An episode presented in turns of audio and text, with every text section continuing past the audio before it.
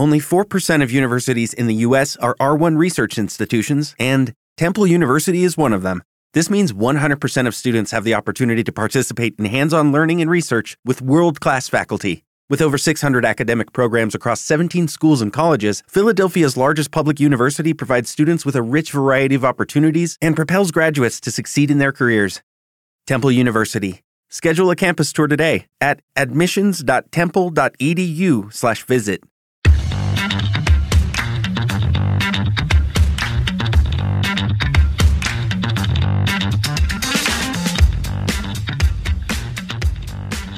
esto es 3 al Cubo, un podcast de la Asociación Sevillana de Juegos de Mesa y de la red La Tecnología, donde venimos a hablar de juegos de mesa modernos.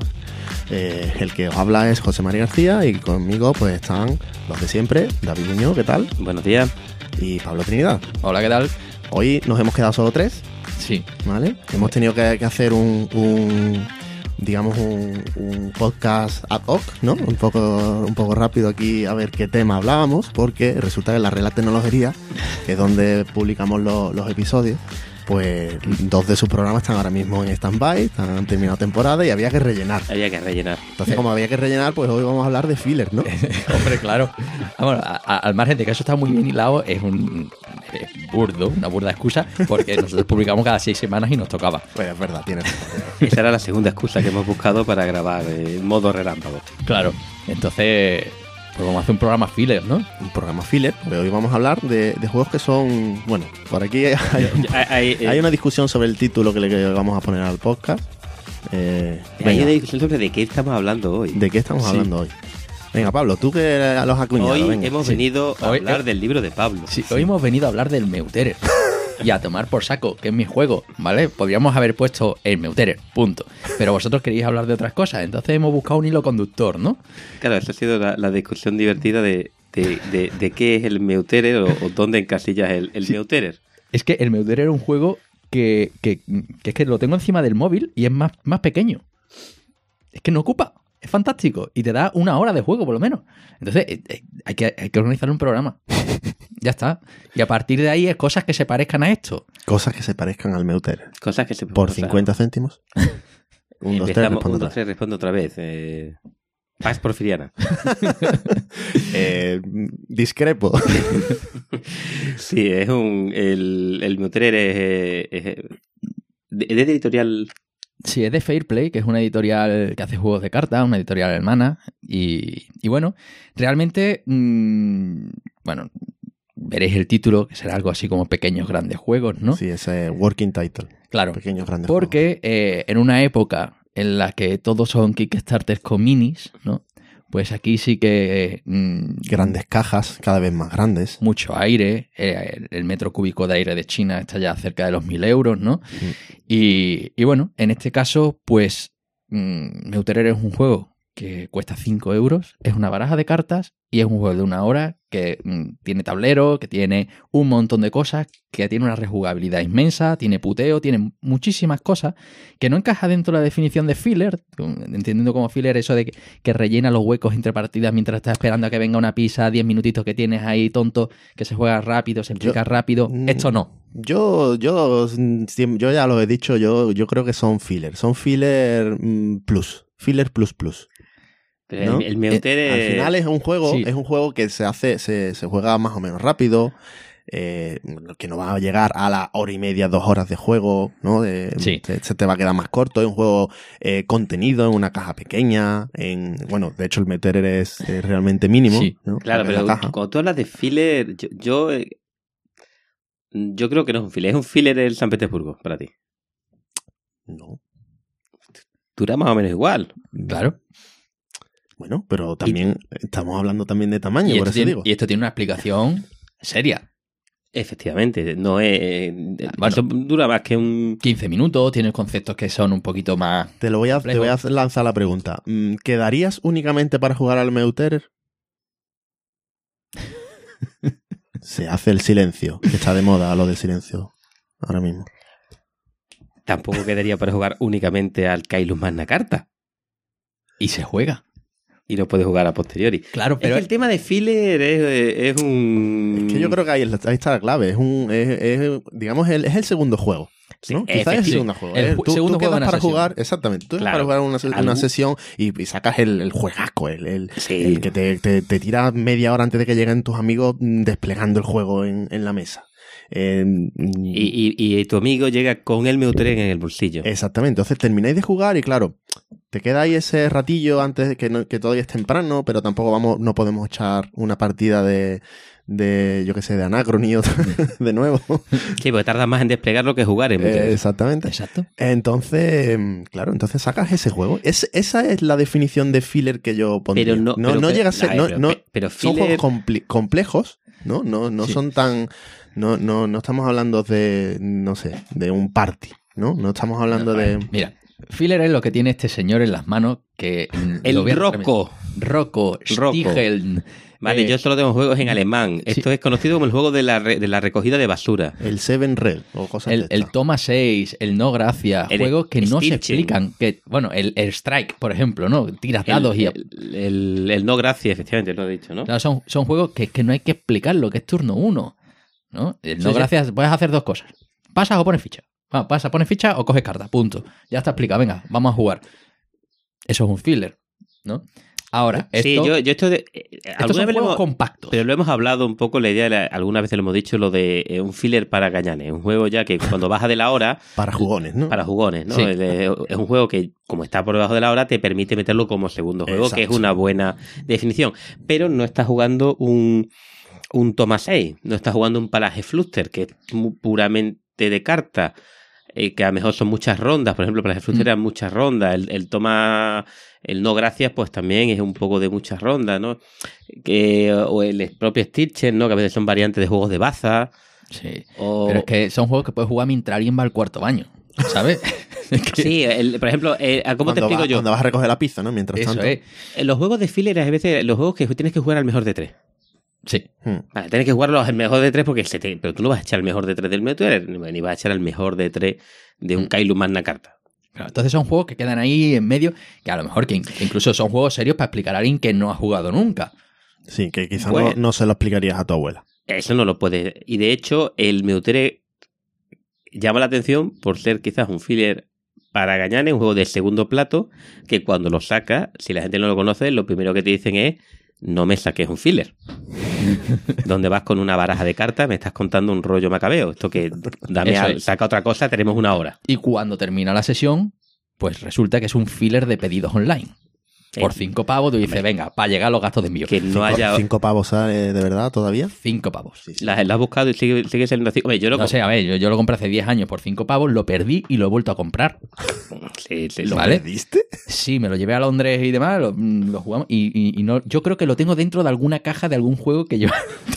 Claro, el Meutere- ¿sabéis por qué se pierde el Meutere? Eso es otra definición. Porque se enfunda. Sí. claro, y lo Entonces, sacas de la caja. Vamos a ver, cabe en la eh, caja.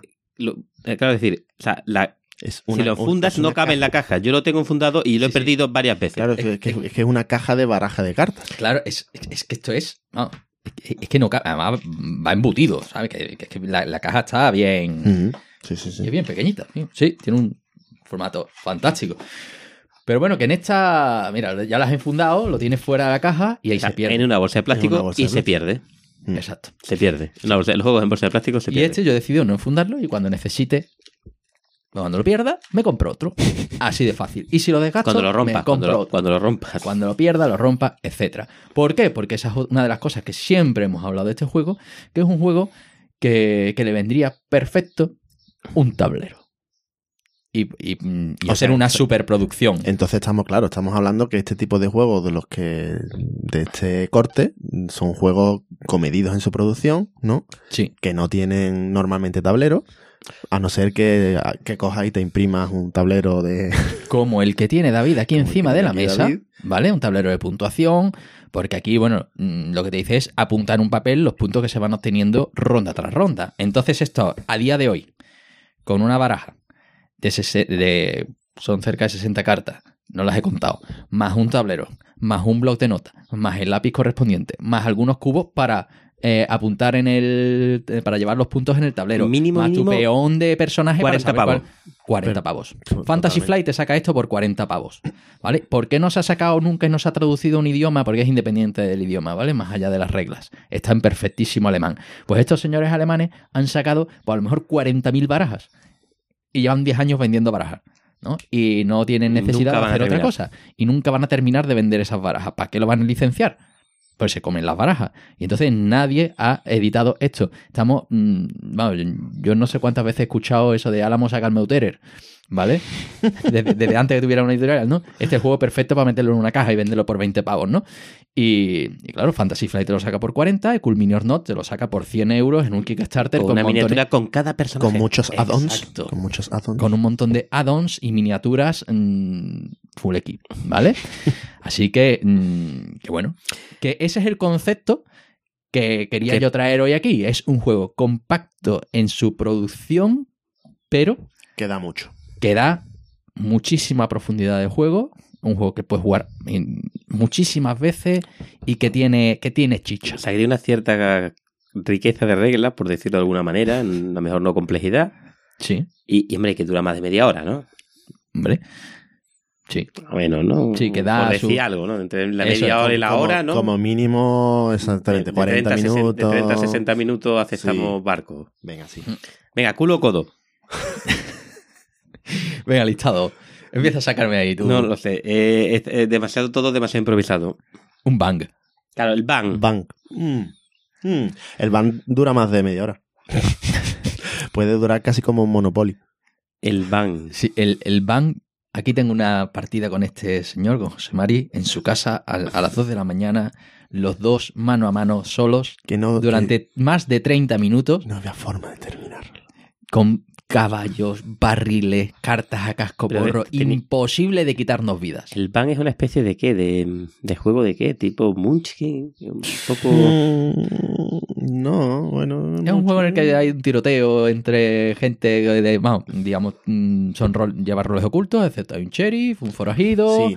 eh, bueno, varios forajidos, el, Y el luego- renegado. Y luego cada uno tiene una habilidad especial también. Tiene Sí. como dos. Aparte de tu rol, eres un personaje. y, y bueno. Y precisamente eh, hay algunos personajes que están un poco más rotos que otros. Entonces, Sí, no está bien balanceado y sobre todo tiene eliminación de jugadores. Mm. Es decir, que a ti si te matan, te matan. Entonces, ¿filler o filler para jugones? No, no, no, para mí es mierda. Ni uno ni otro. No, no. No es la, filler, la eh, eliminación de jugadores es que deja el juego Es que ese es el problema. en otro, en otra época. De- y luego está el Samurai Sword, que es una es- reimplementación. Eso iba a decir. Eh, lo que pasa es que tiene una estética que a mí no me llama. Yo lo Sí, pero ese, por ejemplo, ese no lo he jugado yo, pero sí que, por ejemplo, evita un poco esa eliminación de jugadores, ¿no? Creo recordar que te deja Sí. hacer jugar en plan fantasma o algo así. Pero bueno, eso no, no es un filler. mm, Ciudadela. bah, Ciudadela. Mm, Eh, sí. Lo traigo aquí, lo tengo aquí. en, una, en una baraja da mucho, la verdad. Yo. Hay gente que lo denosta, pero yo le he dado bastante al juego y. Yo y creo Hace poco lo jugué, hace poco lo jugué de nuevo en casa de unos amigos. Y es es un juego muy accesible, pero que tiene, bueno, tiene su. Es un juego que, ha ju- que juega mucha gente que entra por primera vez en el mundillo Sí. y que por tanto lo queman. Y evidentemente, y a lo mejor se han echado 50 partidas al juego y pues buscan otra cosa. Y luego con los años lo vuelve a jugar y dice, mola. Mm, Echas un rato bueno y sí. es un poco más largo de lo normal, pero Sí. no, no llega. Citadel, versión de 2016, 30 dólares. Eso es. un La juego- hay, la han sacado nueva en Sí, caja grande. Efectivamente, eso es. era un Sí, juego que eran no, 10 no. pavos y ahora ya pues 30 pavos. 30 pavos. Gracias Fantasy venía en formato, un formato de este raro así de caja alargada pequeña. Hmm. Sí, es como un, la mitad a lo largo, bueno, la, la- la mitad de una caja cuadrada. Bueno, es- esa, esa caja prá- prácticamente ha desaparecido, ¿no? Hay pocos juegos Ya que saquen pocos ese tamaño, ¿no? Sí, ese era un, un formato que Edge, Sí, ahora Edge, Fantasy Edge Flight sacó lo- mucho, muchos Sí. de este tipo. de Él estaba- 19.95, que era el Mm. precio estándar que tenía esa caja. Y, y bueno, además es un formato en el que han sacado expansiones de otros juegos. ¿no? También. Del, ¿cómo se llamaba? El Blue Bowl Team Manager, ¿no? Que tenía sus expansiones de ese tamaño, por si alguien las tiene. Las expansiones del símbolo arcano venían. Es decir, un, un formato bastante. al que ha recurrido bastante. Hmm. Porque Edge tenía como este formato de 20 pavos. El formato de 40, Caja que era la caja cuadrada. cuadrada, ¿no? Y el de 60, que era ya el Mansiones de la Locura y demás, que ahora ha pasado a 30, 60, 100. Así. Venga, otro juego. Eh, eso, Kailus manda carta. Es, es una versión de cartas compactas del Kailus. Y ¿Se pasa de componente o no? ¿Es demasiado grande ya para ser un pequeño gran juego? yo creo que con un tamaño. Sí, yo creo que está bien. Yo creo que está bien también, ¿no? Seguro, ya es muy demasiado grande para que entre en esta categoría. No, es- ¿Tienes por, es- ahí, Saco lo la tienes por caja. ahí? ¿Lo tienes por ahí? Pero vale. ¿Ese tenía fichas? Tiene ficha. Tiene Ti- ficha, y ¿verdad? tiene, car- tiene madera. Ti- Tiene algo de madera, pero viene una cajita chica, ¿verdad? No, es una cajita. No, una, bueno, una, una caja intermedia. Estamos ya aquí directamente a las. ¿Veis? Ala, ala, ¿ves? eso es lo que pasa. No, eso es un factor importante. Se caen 10 a la vez. Pues son pequeños juegos. Bueno, sí, es- es- es- Eh, estamos ya. Una ya caja tamaño ¿eh? carcasones. Sí, Sí, pero con, de aire. Con De aire de aire. China. Es decir, esto se puede hacer una versión compacta. Que aquí. Eh, eh, ese- este juego cabe, un- cabe casi en una versión caja Edge de las que Sí, estábamos hablando. Sí, tiene, un, Sí, vamos, sí. tiene, tiene ba- tiene bastante maderita, fichas, monedas y demás. Es un, un Kailus Mini, pero es ya entrar en una división mm, un poquito superior. Es decir, esto ya no te lo puedes llevar en el bolsillo, ¿no? No es tan compacto como, como otros, ¿no? El... eh, ay, ¿Cómo se llama? El Oh My Goods. Oh, Oh, my my. Pero Sí. My Goods es muy bueno. Culo, cudo, colo, o codo. Sí, Sí, eh, sí, en- este, este entra en la categoría. sí, entra, por- porque ¿no? además las cartas, digamos, tienen múltiples usos, se le es. busca... Que en eso Pues yo reconozco una cosa, ¿eh? ¿Quién ha jugado? Yo, Yo, yo juego yo, yo es que yo las primeras dos partidas me enteré de Chope, me sentí un poco, Sí. ¿sabes? De nada, no me enteré de nada de lo que estaba ocurriendo en aquel juego. yo, lo, yo lo, lo vendí porque no me enteré. Es- es- yo por lo menos no era mío, pero lo tuyo no tiene vergüenza. José María. Yo jugué con la copia de CP y no, yo, yo lo, lo- a mí me pareció entretenido, a mí me gustó. Además es eso, lo que, lo que está diciendo Pablo, que, que es uno de, los, de esos juegos de que las cartas sirven para varias cosas. Sí. Que Solo- reapro- solo son cartas. Son solo Sí, cartas Son solo cartas. y las puedes utilizar como para tres cosas distintas, ¿no? Que, Si que- no que en eso el grandísimo experto es Carl Chudik, el autor del. ¿Cómo se llama? No, el de Roma. Gloria Roma. Gloria Roma. Roma, cierto es. Gloria al turrón. Eso es. Un juego en el que las cartas son famosas por tener como cinco acciones, ¿no? Cuatro o cinco. En cada extremo, a la izquierda, derecha, arriba y abajo tenía me iconos. estás quitando mi tema, pero Ah, rápidamente. Eh, sí, sí. Bueno, realmente mm, tenían varias cosas. Se pueden utilizar de, para apuntar puntos de victoria, para apuntar materiales, para apuntar dinero, para apuntar, Mm. eh, para hacer edificios, Claro, en- entonces para eso hacer, ha- eran las acciones además de los edificios. Claro, y con esto ahorras cubos, eh, monedas, te ahorras un montón de cosas. Sí, sí, eh, ganas un montón de dolores de cabeza. Oh, hombre, por supuesto. Pues tú- de- tú- Depende de la orientación donde ponga Claro, es que la tú carta. tienes las cartas en la mano y estás tapando información siempre, Totalmente. ¿no? Entonces es, si lo abres hacia la izquierda tienes una información, si lo abres hacia la derecha tienes otra. Si Bueno, lo- Y luego la tienes que ir desplegando en el sitio correcto, ¿no? También. Me alegra de que me de que traigas esta idea de la multi, porque yo creo que un pequeño gran juego, por supuesto, es Pax Porfiriana. No. ¿Cómo que no? Mira, vamos a ver, yo he tardado pues se- 11 se va- programas en sacar va- el Meuterer. Tú vas a tardar al menos 12 en sacar el Paz por Pero a ver, Pax Porfiriana, no lo, no Vamos lo a hacer tengo spoiler aquí. del próximo, hablamos del próximo del Paz Porfiriana. Juegos de Eklum. O sea, sinceramente, el Pax Porfiriana, la caja original, estoy sacando ahora mismo el Pax Renaissance en la mano. El Pax Porfiriana es el juego con lo que engañabas a, la gente que no sabe nada de juegos, porque es más pequeña que esta caja. sí, una Es cajita dos cuadrada. tercios de esta caja. Hmm. Y entonces tú llegabas allí y decías, no, me he traído el filler del segundo juego. A, la- a las 10 de la noche. Y terminabas a las 3 de la mañana, ¿no? Bueno, eh, podemos hablar otro día de sí o no. Eh, Era un poquito. Este no. Yo, yo creo que este se pasa. No, es que Eklum, te digo, de Bios cosas. Génesis, Neandertal, Son todos pequeños. Greenland, son juegos que son caja cuadrada de 12 por 12 o mm, no, no sé, Sí. súper pequeño. No me digáis que el Neandertal no es un pequeño gran juego.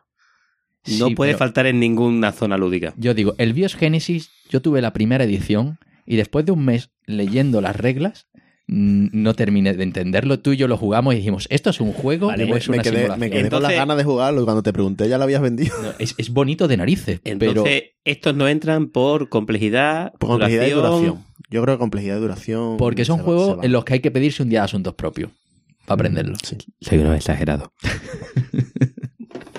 Culo. Hombre, el Pap Porfiriana, que es más de carta, eh, ahí tiene... No sé, vale. Sí, sí, pero- yo lo he pero jugado. se pasa de la, de la hora también. Sí, sí, es un juego que es largo y tiene unas condiciones. Digamos que lo que tú explicas el Pax Porfiriana te echa dos muteres. Y bueno, ya, ya que hemos usado este, no- este nombre de pequeños grandes juegos, luego está la serie Tiny Epic, ¿no? Es verdad. Razón. Claro, ahí Tienes razón. el Tiny Epic Kingdoms, ¿no? Tiny, Tiny Epic Zombies, Asterisco. Tiny Epic, mm, no sé. Es que tiene como Tiny ocho. Epic, creo que- Galaxies, creo. O sea, sí. estamos hablando de que realmente no estamos tan desencaminados de, de hacer este programa porque es que ha habido una empresa que ha nacido con esta idea. Sí, O sea, la- Scott Alden con los, los- ¿no? con su editorial, pues básicamente dijo, vamos a hacer pequeños grandes juegos. Empezó por el, el Tiny Epic Kingdom es el único que tengo yo, eh, regalo de Musanbai. Y, y era exactamente eso. En este caso, este básicamente era una especie de idea de coger el, la mecánica de un poco de idea de Puerto Rico. No sé si lo habéis jugado. sí. yo es un este sí lo juego. Yo no, yo no lo juego. pues bueno, la idea de esa idea del Puerto Rico, uno hace una acción y todo el mundo la continúa. Hmm. Y, y el que hace la acción pues tiene un pequeño bono y, y- y con eso pues se va haciendo un juego. En este caso decía que era de 4X, un poquito exagerado, pero bueno, sí que era verdad que ibas conquistando territorios, haciendo nuevos Mipel y intentando ganar puntos de victoria. Eh, y lo vendían pues en caja pequeña y en este caso una producción pues limitada, ¿no? Aunque no son juegos de cartas, este tiene componentes, tiene Sí. madera, tiene tiene más cositas. Pero el tema de esto fue un Kickstarter bastante Sí, además el Exitoso. Kickstarter creo que salía por menos de 20 dólares al final. Era una cosa. El juego era muy económico. Y, y bueno, mm, también en, en esa línea de juegos económicos eh, está toda la serie de Looping Games, por ejemplo. Sí, los 19XX. Sí, que ahora los han bautizado de esa forma, ¿no? Que empezó con aquello del Amundsen El- el and Scott. versus Scott. Y, Que y de hecho ahora, ahora mismo creo que tienen algunos en, en, en, en crowdfunding. Sí, Eh, puede ser. Eh, bueno, está lo del túnel. todo- Sí, el de, el- del el de Channel, 1910. del Channel, Ese, ese lo tiene ahora mismo en crowdfunding. Claro, que además si los escuchas, eh, digamos que es consciente de las limitaciones económicas, ¿no? Que supone sacar un juego al mercado, ¿no? Pues limitan desde el diseño los componentes. los componentes. ¿no? Yo, yo ese, de esa serie, por ejemplo, un- me llamó mucho la atención el de San Francisco. Tiene es eso, Mm. son cajas pequeñas y tienen un montón de componentes metidos ahí. Y lo reaprovechan muy bien, vamos. Sí. Son- Eh, En ese caso creo que llevaba dos barajas de cartas, es decir, al final son ciento y pico cartas, ¿no? Eh, cartas que te sirven también como tablero, que es Mm, algo de lo que tro- ya troleamos en el programa anterior, ¿no? que tiene, son juegos con tablero. Eh, y claro, entonces aprovecho mucho los materiales para intentar dar las mismas sensaciones que un juego serio, digamos, de caja grande con todos sus materiales, pero reutilizando en la medida de lo posible los componentes, ¿no? En lugar de poner eh, tokens de madera, 10 tokens de madera, pues a lo mejor tú puedes ponerte un track delante de una carta, Una mm, carta que de sea un 1 a track. 10 y tú vas apuntando cuánto tienes. Sí, las típicas dos cartas que se deslizan. también. Exacto, las cartas que se deslizan. El, uno de los juegos que traeremos hoy, las mismas cartas son monedas por detrás, ¿no? Eh, entonces, bueno, se busca la polivalencia de los, de los materiales y el ser creativo en el uso de los mismos. No, venga, ala, aquí disparo con pólvora ajena y me hago una superproducción con materiales premium. Es que el tamaño importa para que un juego tenga hype. La producción, ¿cómo de importante es hoy en día la producción de los juegos? Pues para el hype yo creo que es fundamental. Yo creo que es uno de los grandes mm, conductores ¿no? del, de- del hype. El, Yo- que, el que tengas una, una mega producción, no ya tanto caja grande, que la verdad es que ya empieza a ser un poco pesado el tema de la, del cajote, Que no paran de crecer. pero sí que, la- la que que tengo tengan miniaturas chulas, que tengan eso. es- esos juegos son los que generan más hype, son los que suelen generar La hype. realidad aumentada, ¿no? La realidad aumentada. La APP. Ah, Sí. Hoy, hoy no tenemos aquí al, al, al hater de las APP. Hombre, Un saludo supuesto. a Jota. No, hombre, es que. mm, a ver, el tema de la producción. Realmente, ¿dónde están los juegos con mayor rentabilidad? Es decir, un juego de 40 euros Mm. con unos cuantos componentes de algunos tokens de madera, que muchas veces valoramos la madera por encima del plástico y es hasta más barato. ¿Vale? Yo, yo creo que es eh, en la escala En- eh, claro, porque luego está el tema cartón, de lo- madera, plástico, ¿no? lo- Mm. el tema de los moldes, ¿no? que eso es lo que encarece bastante el producto. Es decir, si tú haces una tirada muy larga de, de un juego con materiales de plástico, pues vas a rentabilizar los moldes. molde. ¿vale? Pero si haces una tirada corta, eh, se disparan los costes, ¿no? Entonces, mm, digamos que hay un tipo de juego en esa banda de los cu- mm, 40 euros, ¿no? Los que tradicionalmente, por ejemplo, Hansing Gluck, que para mí es una editorial que saca esos juegos euros, mm, normalmente con tablero, con Euro algunas medio. cartas, Hmm. con algunos materiales de madera, siempre trae algunos toques, ¿no? Y que hace unos años lo sacaba por 25 euros, ¿no? Y que ahora están en 40 45. Los precios han subido de, de Los- todos los juegos en general. Claro, ahí te encuentras que han subido los precios, pero también hay que tener en cuenta que ahí tiene que comer el tendero, ¿no? Quien lo vende, que tenemos unos márgenes ridículos, Hmm. ¿no? Hay mucho amateurismo, es decir, eso no ocurre con los libros. Un- los libros tienen además un precio fijado, con un 5% máximo de descuento y un 10% solo el día del libro, al menos en España, ¿no? Y eso con los juegos no pasa.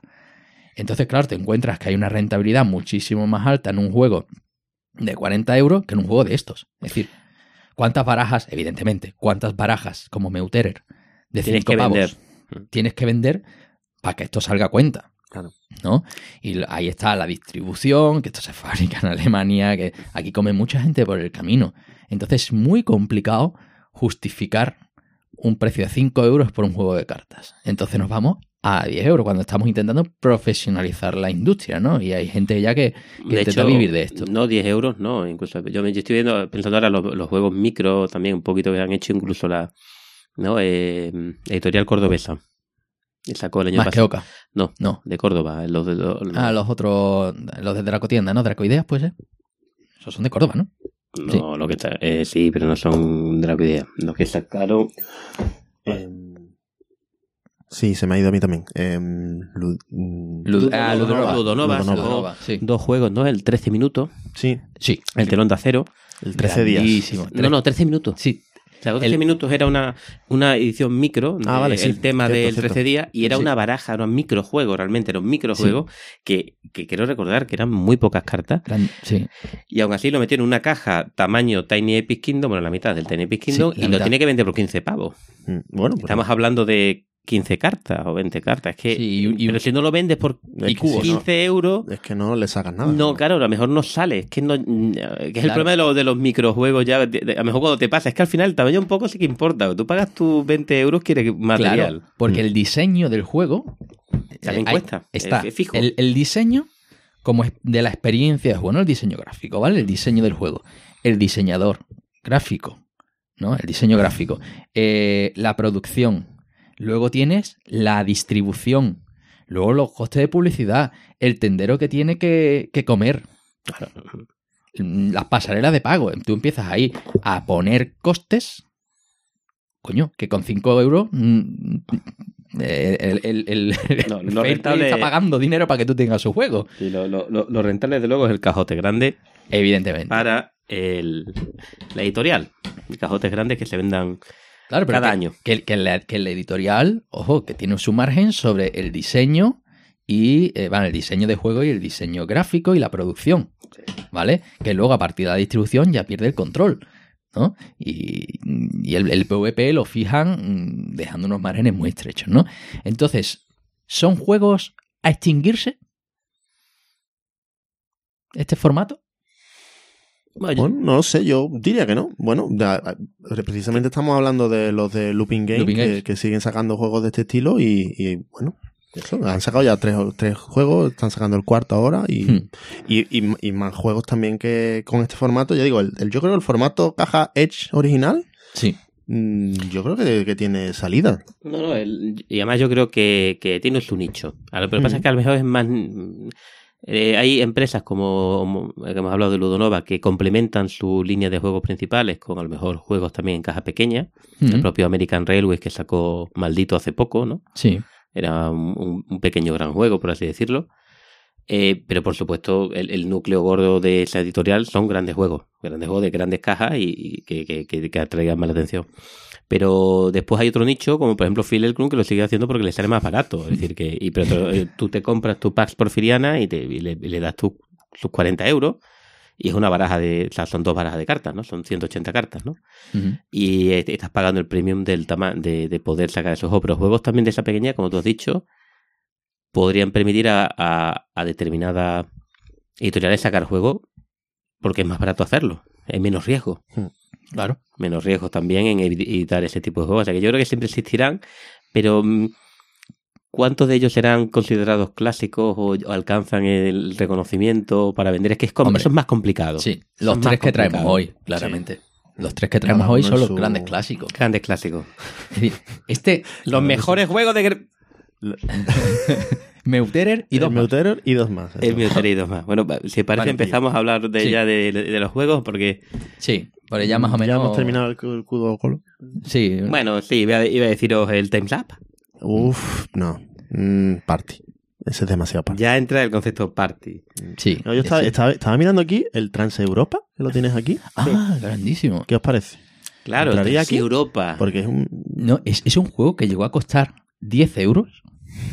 Mm, En Que tiene liquidación. un, En liquidación. un tablero que tiene mm, palitos de madera en forma de mm, trayectos. Además, es un, un tablero con, con losetas triangulares. Y tú lo ponías en, lo- en los lados de los triángulos, esa loseta, eh, esa loseta, esos ¿Y palitos, cartas? con cartas, con las localizaciones que tú tenías que unir. ¿no? Es decir, es un juego con mucha producción. Caja cuadrada de 20, de 20 por 20, ¿no? Y mm, 10 pavos. Además, bueno, e- ese venía con la expansión, que eran unos Sí, palitos de colores. Este era un uno de los recomendados por Mensa, que yo cuando lo, lo jugué la primera vez a dos y dije, menuda mierda. es que un juego que a dos no funciona. No, no, no. Esto No. es divertido cuando Esto- hay mucha gente. Sí, es un y juego se que- crea un caos. A seis funciona muy bien. Pero para mí también es un, seg- es un juego de segundo plato siempre, ¿eh? Es que Sí, sí, es de decir que plato. aquí lo que estamos viendo el tema de los componentes, los componentes eh, cambia un poco, ¿no? Pero, Bueno, pero entra dentro de la idea de No. pequeño gran juego. Esto es más de lo que parece, menos de lo que. Al pasar que es verdad que necesita madera, necesita. Este no tiene esa parte de buscar tiene el lo, tablero, com- que lo los otros compacto. no suelen tener tablero. Claro, lo compacto de la producción. Mm. Si hubieran puesto mm, Cartas en vez de palos. ¿no? O, o el, el- el sistema crayón, Ah, bueno, eso sí, eh, eso ya es otro... No hablemos del crayón. que es pinta en lo alto del mapa. Los roll on, on right, ¿no? Roll on right. Sí, los roll and write. Es decir, si ese tablero fuera un, un block con papeles, ¿no? Y empezáramos a poner palitos uno detrás de otro, ¿sabes? Entraría. entraría. Exacto. Es decir, si tú coges un juego y tú dices, es imposible que haga algo más compacto de lo que hay, es decir, el Meuter es imposible de miniaturizarlo más. Solo digitalizándolo lo puedes miniaturizar más. Sí, sí. ¿Vale? Y el Transeuropa todavía se puede poner en un block. Entonces, eso también, ese tipo de juego también los metemos en esta categoría, los de dibujar. El Welcome to... Hombre, esos son juegos que arden bien. Tienen su propia categoría. Yo es que lo del Roll and Ride, ¿No, ¿No has jugado al Welcome? ¿Tú has jugado al Welcome? sí, lo he jugado varias veces ya. Demasiadas. Ese varias veces ya ha sonado. a- Ha sonado, no quiero volver a jugarlo. Bueno, yo creo que ese es otro tipo de juego más, se está poniendo de moda ahora y, Sí. y tiene casi su propia. Pa' otro- Pero, bueno, está relacionado con este Pa- pero tiene su propia. Yo creo que de ese hablaremos cuando se pase el hype. Pues nosotros son- revisamos, digamos, los Sí. juegos con cierta perspectiva. No caemos en la novedad. ¿no? No vamos a hablar de Wingspan. y... Pero, pero bueno, aquí vamos a traer juegos que ya en algunos casos tienen más de 10 años. Mu- mucha solera. ¿Cuál es el más antiguo? Creo que es el tuyo, ¿no? el José? mío, si quieres, Sí. empezó, empiezo con él. Venga, Ya- sí. Dejamos a Pablo el último. El último. Sí, y, a y así Pablo. podemos ya por fin mencionar cuál es el tuyo. Exactamente, pues el mío es un juego que es de V. Rosenberg. Sí. Cuidado. Eh, al- pero te iba a decir, y, y no, y no habla de cultivar cosas, Y habla de- y habla de, de cultivar animales. cosas. Genial. que rurales, por Dios. Es el Bonanza. Sí, Dios grandísimo mío, juego. Qué gran juego. Es un Grandísimo juego juego en una caja minúscula. una Es caja que minúscula. llama la atención. Sí, un juego es del, del 97, ¿eh? Lo que, da- lo, Sí. lo que puede llegar a previo estar a en la una caja. agrícola, además. Previo al agrícola. Es Hombre, decir, ese fue, fue su primer an- gran juego, claro. Sí, fue antes de que V fuera V. El rey del refrito. Empezó ya a cultivarse su, su fama. Su fama la- Nunca mejor dicho. Porque Bonanza es un juego de palabras. Sí, porque- es un juego de palabras del alemán. Claro, de Bonn. De Bonn, que es eh, judía. Claro, ¿vale? Y Bonanza porque tiene un rollo así un poco del, del oeste. Claro, ¿no? por Del eso Wild West. tienen. es- eso, al final son judías con, mm, humanizadas, ¿no? Sí. Con esa estética Far West, ¿no? Sí, bueno, por lo menos originalmente, pues después salieron también otra serie de ampliaciones al juego. El juego tiene muchísimas Sí, ampliaciones. el de Napoleón El de Bonaparte. Napoleón Bonaparte, siguiendo con, con por el un juego. puñado de judías. Sí, ese es el subtítulo en castellano. Claro, por un en vez de puñado de por un puñado de dólares, ¿no? Pues por un puñado de judías. Las reglas que se que se estiran, están hiperdobladas, ¿no? Es como, es, es una 6. Es que la caja es Son 8 a realmente 6. pequeña. Sí, eh, las reglas son largas, realmente. Es una letra pequeña, pero son. Tienen reglas. Es Bueno, decir, tiene sus cosas, exactamente. No estamos que- hablando de, de un juego de, de echar, como decía Mm. David antes, no de echar 15 minutitos, sino es un juego de echar un ratillo. sí. ¿Cuántas cartas son? Son unas 60 cartas o más, ¿no? Sí, en fundada no caben en la caja. Sí, eh, 104 cartas de judía. eh, eso es, 104. 6 104. cartas de, de Es- tercer campo de judía. Es el clásico de 52 por 2. Es Exactamente. decir, múltiplos de 52, que es don- mm, las cartas, que son las barajas la son forma de de 50. producir la- Exacto. las barajas. ¿no? que es limita tu juego al número de cartas. No, no me hagas 110. No, la has cagado, porque ya tienes que, digamos que ya la producción te la complica, ¿no? Que eso es uno de los secretos de este tipo de juego. El múltiplo de 52. Sí, es un juego que son es para entre 2 y 5 jugadores, funciona bastante bien. Con las ampliaciones se pueden jugar más jugadores incluso con algunas de las ampliaciones. Y, y eso, unos 45 minutos de juego. Eh, está por debajo de la hora, por encima de la media hora. Y bueno, ¿de qué va el juego? Pues el juego va de plantar judías. Eso Eh, tiene una, una, una peculiaridad bastante curiosa y es que tú robas las cartas de, de, la, baraja, ¿no? Que representan a distintos tipos de judías. Tienes que plantar las judías por, por tipo, con lo cual tiene un poco de set collection, ¿no? De, de, de- atesorar eh, judías del mismo tipo. Cuantas más judías del mismo tipo plantes, pues más eh, obtienes, ¿no? Más, más dinero obtienes de, de Mm. ella. Que, y eso es una de las características también que, que la mencionó antes Pablo, que es que el dinero, eh, el, el juego no solo tiene cartas de, como componente, entonces el dinero, que es, que es con el- lo que se gana, ¿no? Con el que tenga más dinero al final, es la misma carta de judía, da la vuelta. ¿vale? La, la trasera de la carta tiene dibujada un- una monedita, entonces cada una de las cartas te cuentan por una moneda. Con la gracia de que cuando eh, básicamente tú vas a ir plantando judías y dependiendo del número de judías y de cada- del tipo de judía que hayas plantado, te llevas más o menos monedas, ¿no? Y, y claro, la gracia es que cuando recolectas esas judías y te llevas esas monedas, también estás quitando cartas del mazo. Claro. ¿vale? Entonces, eh, la, la, la estadística del número de cartas de cada tipo que hay en el mazo también la tienes que tener en cuenta en ese sentido. Sí, porque además eso hay un... La judía está... la- de la que hay menos cartas. Sí, ¿no? hay una que son solo seis. Son solo seis. Son, es, es, es el judicultor en la versión en castellano.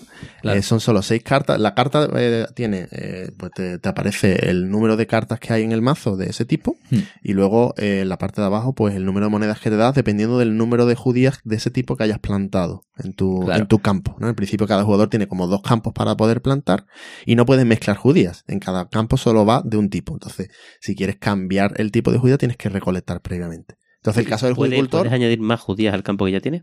Eh, sí, pero tienen que ser siempre del mismo tipo. ¿vale? La gracia es que vas ahí plantando. El- el- la forma de juego, eh, que es lo que también iba, a- iba a comentar Claro. antes, es muy, es muy curiosa porque eh, tú tienes en, en tu mano una serie de cartas, ¿vale?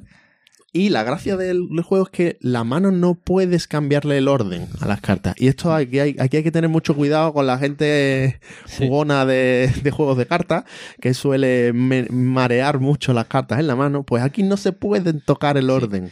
Es más, el abanico se abre. Yo creo que inicialmente se te reparten unas cartas y te decía o hacia un lado o hacia otro. Al que tú quieras, pero siempre tienes que, cada jugador siempre tiene que coger cartas desde un lado solo. Claro, entonces tu mano Y- realmente es una cola. Exactamente, porque robas por detrás, poniéndolas en orden, además robando de uno en uno y poniéndolas en orden, y juegas desde el principio, ¿vale? Cogiéndolo. Mm. Yo creo que no he jugado nunca bien porque yo no podría jugar bien este juego. nunca. Efectivamente, la gente tiene un poquito de Mi mano, toque de mi, mi mano no- nervio. no, puedo. Claro, pero eh, ese es uno de los secretos del juego porque es un juego en el que se puede comerciar. Claro, ahí- claro, ahí tiene donde- sentido comerciar aquí entonces. Claro, tiene sentido claro. comerciar. ¿Por qué? Porque cuando, bueno, el juego son varias fases, ¿no? Primero plantas, si no recuerdo mal. Sí. Sí, primero tienes que plantar una o dos judías de tu mano en orden, o sea, solo la, la primera o la primera y la la primera es obligatoria y la segunda es opcional. Exactamente. Eh, con lo cual tienes que tener cuidado porque como solo tienes en principio dos campos disponibles donde plantar, que los campos simplemente el, el hueco está delante tuya, solo puedes tener dos columnas de, de- de judías plantadas, pues tiene que ser del tipo adecuado. Entonces, claro, ¿cómo consigues que sean siempre del tipo adecuado? Porque hay, hay judías, pues, la, la que hablábamos del judicultor, con dos judías ya te da dos monedas. Claro, pero, Pero, hay judías, bueno, por ejemplo, la judía Bill, que sale aquí un vaquero, que hay 20 de esas. que hay 20 y te hace falta un mínimo de 4 para llevarte una sola moneda. Claro, o, puede- o puedes llegar hasta, hasta plantar 10 para llevarte 4 monedas. Con lo cual, claro, ¿cómo consigues hacer eso que esté en el orden adecuado? Claro. Pues viene con la segunda fase de cada de turno de cada jugador, que después de plantar se puede comerciar. Pero previamente en este salen juego- dos cartas Eso es, salen dos cartas que son tuyas que son tuyas. y que tienes la obligación de plantarlas a menos que comercies con ellas. Exactamente. ¿Cómo, cómo, cómo, cómo, cómo? Sí, sí, o sea, tú... Me estoy, me estoy volviendo loco. El turno del jugador va, va de la siguiente manera, ¿vale? Tú empiezas y tienes que plantar una carta forzosamente del principio de tu mano, opcionalmente la segunda. Después sacas dos cartas del mazo eh, que son públicas, ¿vale? Tu, ma- tu mano no es pública, pero eh, eh, enseñas las dos siguientes cartas del mazo y esas dos cartas hay que plantarlas. Pero puedes comerciarlas con el resto de jugadores. Y ahí está la gracia. Es que el resto de jugadores ahora puede intentar comerciar por ese los tipos de judía que, que vayan saliendo, los que más le interese, cogiendo de cualquier sitio de tu mano. O sea, cada jugador te puede cartas de cualquier sitio de tu mano. Entonces aquí empiezas a aliviarte de cartas que no quieres, porque no te van a combar con las que estás tienes actualmente plantadas, te, las te las quitas de tu mano y además puedes incluso quitarte esas dos cartas que has tenido que poner que no te vienen bien, mm, Claro. ni, ni de coño. Entonces, Entonces, ahí tú lo que haces es, mm, digamos, ahí donde se genera esa economía, porque hay tipos de cartas desde 6, 8, 10, así hasta 20, claro. ¿no? Entonces son todos esos tipos de cartas. Ya si le metemos expansiones hay muchas más, de eso hablamos. Entonces, con 4 o 5 jugadores más o menos, todo el mundo tiene de todos los tipos de cartas. Entonces Eso. siempre le interesa a alguien esa carta que está ahí encima de la mesa. claro Pero claro, a ti te interesan otras. La gente sabe a cuáles le interesa a cada una porque son las que tienes plantadas. Y luego tienes la fula que, que si no la colocas... te la vas a comer y, y Claro, no te vas a llevar moneda. Es la espada de Damocles. Y además tú dices, te la estás viendo, te la estás viendo. Y cuando la tienes la primera dices, me la he comido. Y ahí, y ahí es cuando el tema del comercio empieza tú a decir, venga, pues, pues te doy tres cartas de judía vil porque es que necesito una carta de judía apestosa como sea. O Claro. quitártela simplemente. O- Te regalo. Claro, y luego ya está el, ¿cómo te voy a dar una de las que hay 20 por una de las que hay 8? Me tendrás que dar. ¿no? Sí, Y los, empieza los- los nombres y, la, y la- los dibujos son graciosos de la Bill por Boom, judía, un clásico. judía boom, La judía Boom, que es un cartucho de dinamita. la judía pocha que está un poquito perjudicada. que huele mal, ¿no? Ah, no, no, la, la que huele mal es la pestosa, sí. Esa La, es la pestosa, no, la pocha es la que está ahí un poquito, que ha bebido más de la cuenta. ¿Y cuánto, cuánto dura?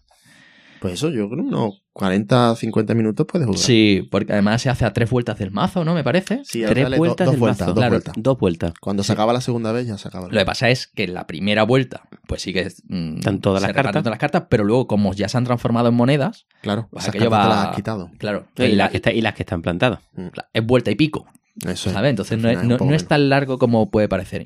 No sé si tenía hasta una tercera. No, yo creo que creo recordar que eran dos. No sé si, si, si Bueno, lo bien pero bueno. Pero bueno, en este juego estarán prohibidos los frasmoles. ¿Qué- ¿Eso qué es? Cuando haces un cambio lo deshace. ah, bueno, por supuesto, el, el volver para la máquina El del tiempo. La máquina del tiempo. No, eso no, está no. prohibidísimo. Los rewind.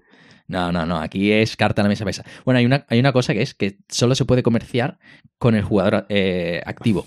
¿Vale? Es decir, mm, si está Claro, jugando sí, José Mari, eso- David y yo no nos podemos, no podemos ha- hacer un, un tour, ni siquiera cambiar yo contigo. No, no se deben de permitir hacer esos cambios a tres bandas raros. No, claro. Eso no se debe José. Mari, lo has traído porque querías que habláramos del Catán. No. La palabra Catán no ha salido de mi boca. Eh, pero esto que, Dirías que esto- estamos negociando aquí. Pero Esto esto, es un Catán vitaminado. Es, es un Gloomhaven compacto. No, luego, luego si le empiezas a meter expansiones ya empieza la locura bastante... Sí. Eh, Por ejemplo, yo tengo aquí el, el Highbone, que ese también lo hemos jugado mucho. Lo tengo perfectamente tradu maquetado también. Sí, porque este es un juego que da igual que tengas una versión alemana, lo que pasa es que la versión alemana pues tendrá nombre más impronunciable. Es más, yo tengo mezclada la versión española con la versión alemana, el Erweiterung Set, traducido en la, el- la expansión, ¿no? Mm. Que lo que te añadía eran nuevos tipos. Es decir, en vez de 6 hasta 20, pues te añadía el 22, el 24, el de 4 Mm. y, y, a- y te decía en función del número de jugadores ¿Cuáles tienes que quitar? ¿Qué ¿Cuáles son los combinación tenías que poner? Sí. ¿Vale? Que eso para el setup es un poco rollo, pero, pero sí que, eh, que ayudaba a balancear mucho mejor la partida y, y la verdad que el resultado es bueno. Incluso puedes usar esa distribución sin la expansión Mm. para algunas combinaciones Sí. de jugadores para, para terminar de ajustarlo. La, la expansión del Highbone, por ejemplo, te añade edificios. Ah, Entonces, puedes, puedes comprar edificios. ¿Con el que- dinero? que con el dinero, claro, exactamente, sí. El dinero te da lo- son los puntos de victoria, Victoria. digamos, pero también los puedes gastar para comprarte edificios que te van a dar pues una ventaja, una habilidad especial, un superpoder. ¿Y no puedes procrear en, una, en el Eh, no, no recuerdo. uno de los edificios? Dos cartas no hacen una. Dos cartas no hacen una. Eh, también, también se podía comprar, en el juego básico también se puede comprar el tercer campo de judías para poder tener tres... eh, En tres con- campos y eso tres te costaba dinero. Y eso ¿no? te costaba dinero. La clásica puntos de victoria. jugada Entonces, loser. esa era la jugada de, de decir, me gasto dinero, que estoy perdiendo puntos de victoria, para tener otro huequito o me la No. juego y voy a O dos sea, huecos. era, era jugar a quedar segundo, ¿no? Sí, esto es algo que. mm, sí, sí, que además es que cuando termina la partida dice: Me han faltado los puntos que me he gastado, las monedas En que me he el gastado en eso y no me ha dado. Sí, tanto creo, como- creo que eran cinco monedas o algo así, o sea, estaba... No, No, tres. tres, tres, cuesta tres monedas, monedas. tres monedas. Sí, sí, además que hace poco eh, Gabutor lo comentaba en su podcast, ¿no? A través de, de- creo que era Dan Titán, hola Dan, que vas a... y, y comentaba que era jugada loser. Y efectivamente es algo que yo ya hace años descubrí y el otro día pues digo, coño, años después han retomado este tema, ¿no? Y, y sí que a lo mejor poniéndolo por dos pavos, Sí, pero tres es un poco... claro, lo que pasa es que con tres, mm, digamos que por dos lo compras muy pronto y, por entonces a lo mejor te renta. Y Demasiado. por tres te lo tienes que pensar y en ese tiempo no te da para rentabilizarlo tanto, ¿no? Te quedas un poco igual que... Y si juegas bien y sabes comerciar y tienes un poquito de labia, te adelantas, parece un juego de labia. Sí, Mm, sí, sí, principalmente, sea, la mecánica principal, ¿cuál es? Labia y martillo. Y planificación. Es que los, Sí, los juegos de- de comercial, de comercial a mí me dan miedo. ¿Por qué, ¿Por qué este funciona? Bueno, el- a- Mm. yo creo que también es porque eso, porque la- el comercio es un poco lo que te da la planificación de tus turnos posteriores. ¿No? Entonces no es simplemente, no es un comercio como el del Catán, de porque me hace falta la Sí, Es de- puedo seguir a pesar de no comerciar. Claro. Aquí no. Aquí directamente todo el mundo se echa mierda Si encima no si no comercia, pues... Porque no, no para empezar tú tienes dos cartas delante que si te han salido diferentes a los dos tipos que tienes, Te la comes. te lo comes. Entonces empiezas a regalarla. De hecho, de hecho puedes llegar incluso a comerciar por, Por favor, nada. llévatela. Por favor, llévatela, Sí, te la llévatela. regalo. Y, y, y, y, puedes, y tienes obligación. Creo recordar que tenías obligación de aceptar cuando es un regalo, te la tienes que comer. No, no, no, no. creo, ¿no? No, no. No, la, la, creo. la base es no. No, o sea, el- al, que, al que se lo regala quizá, pues puede decir que, bueno, pues no la planto, pero... Sí, esto es como el República de Roma. Eso es. Es decir, las promesas que dan es política, ¿no? No valen nada.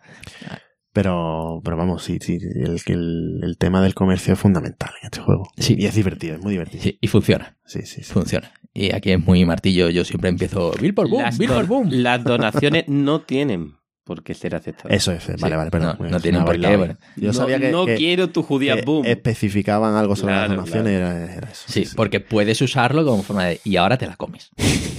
¿Sabes? Lo que pasa es que si todo el mundo empieza a maldad, pues entonces es un juego muy aburrido, con muchísimo no, azar, en el que todo el que- mundo se come las dos cartas que le entran, ¿no? Hay que aceptar esos cambios de te doy tres boom por, por una bill y ese tipo de cosas que sabes que Vale, te- esto no se juega al mejor de tres, ¿no? Una, una No, vez no. ya estás saciado, ¿no? Y te vas a tu Una casa. vez, juegas una partida, te echas tu horita, bien Sí, despechada. echa un ratillo bueno. Sí, yo creo que Además es bastante accesible. No, Sí. Salvo por lo de no barajar, por lo demás me parece muy, muy accesible. Sí, a Habría, ver, habría- habría que ponerle pegamento a, la- a las cartas, ¿no? La mano, ¿no? La mano. ¿Cómo No, lo hace? no, el- yo, yo creo que, que V ha vuelto a intentarlo, nunca más ha sacado un juego con esa no, norma, ¿eh? Puedes poner una trill de esto de madera. Mira, sí, también riel, podría ser. ¿sabes? Y no, y tocar las cartas. Cada uno tiene su... eh, me parece, me está dando hasta la cabeza. Claro, que eso podría ser una forma de encarecer el producto, ¿no? Le pones las moneditas aparte, la trasera normal. La única pregunta, ¿le podrías poner a este juego un tablero? ¿Tendría sentido? ¿Cómo podrías venderlo por 40 euros? Con- ¿Cómo con puede- Tableros para cada jugador donde aparezca un dibujito de un campo de arado. Donde Sí. colocar cosas. Con, con un módulo que encaje perfectamente rollo puzzle para añadir el tercer No, y también le podrías poner, por ejemplo, eso, en vez de en lugar de la trasera a las monedas, pues monedas de, de metal. Monedas Y, de y metal. retiras las, las cartas. ¿Sabes? Que, Y que eso es algo que, que bueno, que No, pero precisamente esa es la gracia, yo creo, que es que el, el, el recolectar vas quitando cartas del mazo y Sí. entonces no funcionaría igual. No será No. el mismo. No será No. lo mismo. Muy bien, muy bien. ¿El mío ya? No, el mío. No, no, no, el el tío es el último. último que hemos- venido, tú has venido a hablar de tu libro. Ah, Váyatela. Bueno, a mí eh, tengo por, por aquí el móvil. Porque Yo tengo aquí la ficha. Si ¿tiene aplicación falta. móvil? Estoy, estoy buscando una... La, ¿Ya? Venga, ¿cuál era tu juego, David? Sí, bueno, yo aquí, eh, cuando hablamos de, de este- de- del tipo de juegos que queríamos traer, pequeños grandes juegos, con componentes eh, limitados con muchas opciones. Eh, Cefe dijo que realmente era cualquier juego de Chudik que no haya que no haya pillado Lelo. Así que más o menos el, hielo, ¿no? Hielo, ¿no? La, La hielo. hielo. Es verdad, porque cuando estuvimos hablando de estos juegos, pues el, el que me acordé fue de, bueno, lo dijo, lo dijo, lo dijo CP, el Innovation. Pero claro, el Innovation te llevaba irremediablemente al Gloria Roma. Y incluso después, un poco más moderno, el Impulse, ¿no? Todos son juegos de. El El Pulse, no sé, no lo hemos comentado. Es un gran juego también. Claro, es otra. Es que, efectivamente, como dijo CP, Chudik hace todo este tipo de juegos porque es lo que él sabe Lo que hacer. sabe hacer. es lo que sabe hacer, ¿no? Igual, Eh, igual que V hace juegos de cultivar cosas. de cultivar cosas. El, el juego que yo voy a hablar es el Innovation, eh, que, que es de este de, de Carl Chudik, más conocido quizás por su juego más famoso, quizás sea el, el Gloria, el Gloria a Roma, Gloria al Turrón, que es un juego que yo le tenía una manía en- muy grande, porque cuando empezamos a jugar yo simplemente no lo entendía. Yo jugaba el juego, me machacaban y, y no, no sabía por qué. Era un juego que, como decía Pablo, bueno, las cartas tenían múltiples usos Mm. y, y tenían muchos seguidores. Y realmente porque se considera que es un, es un gran juego, con un, quizás un poquito de azar, un poquito de caos y con, y con, con giros sorprendentes en una misma partida. Que es justamente lo que tiene el Innovation. El Innovation, pues, brevemente es un juego mm, ambientado en el mundo de las civilizaciones, un poco abstraídas en el mundo de las ideas, ¿no? Porque más que las desarrollas ideas ¿De de tu cuándo es el civilización. Es 2010, Ujú. la primera edición. Hubo una segunda edición que es la que yo he jugado Mm. mucho con Fran Molly de Homo Ludicus. Homo Ludicus sacó este pepino de juego en Es verdad. castellano. Poco antes de cerrar. Bueno, Poco de- antes- no sé, no sé cuándo, pero lo sacó. Mm. De ser Eh, ¿no? Eh, segunda edición es la que se le conoce con la edición de, lo- de los dibujos bonitos. Porque la primera edición era todo como dibujos muy. No, muy- no estará editado por hielo, ¿no? La primera edición eh, no es No, de hielo. Está dibujada por File Club. Pues, no, pero la, la última, la última edición sí está editada por hielo, ¿eh? Ojo, ojo, cuidado, ¿eh? La tercera. se acabó. Retiremos. Lo tenemos que quitar del, del Búscate otro juego. David. Busca otro juego. Bueno, y el, el Innovation, pues es un juego que, que, que creo que es un, es un pequeño gran, gran juego. Son eh, unas 110 cartas, 110 cartas donde la, la, una de las particularidades de Calchuti, que eh, tanto el del Turrón como en este juego, es que las cartas eran, muchas de ellas eran todas distintas. En este caso son las, todas las cartas son diferentes. Está dividido en, en, en 10 eras. Cada era tiene 10 cartas y son ideas, ¿no? La- en la primera era, pues está la piedra, la escritura, en la, idea- en la intermedia está la navegación, la pólvora, la industria, al final de todo, pues está internet, robótica. Eh, eso son lo que son las cartas. Las cartas, pues, eh, tú en tu civilización vas a ir, por así decirlo, pues desarrollando ideas y cada vez pues va avanzando la vamos a bajando cartas de, eras mm, más modernas que son más poderosas. Todas las cartas son distintas ese que es un poco la, la, la clave de este juego. Y es un tipo de juego pues realmente una mecánica sencilla de explicar. De hecho las reglas son muy cortas están colocadas las barajas de todas las eras en la organizadas por era de las 10 cartas que hay de cada era, bueno, hay 15 eh, de la primera, se quita una, ¿vale? Para que no todas las partidas sean iguales, pero eso a Carl daba igual, lo podías haber dejado. ¿Qué importaba? 10, 9 cartas, estas cosas son surreales. Y básicamente en tu turno, pues tenías dos acciones. O robabas cartas, o sea, tienes dos acciones de entre cuatro opciones. O, vas a- o robas cartas, o juegas una nueva idea, bajas una nueva carta, o activas el dogma, conocido también como la habilidad especial de, de alguna de las cartas que tú tienes en tu tablero, o puntúas. Solo son esas cuatro opciones. Me encantan los juegos que solo tiene un número muy limitado de cosas que hacer.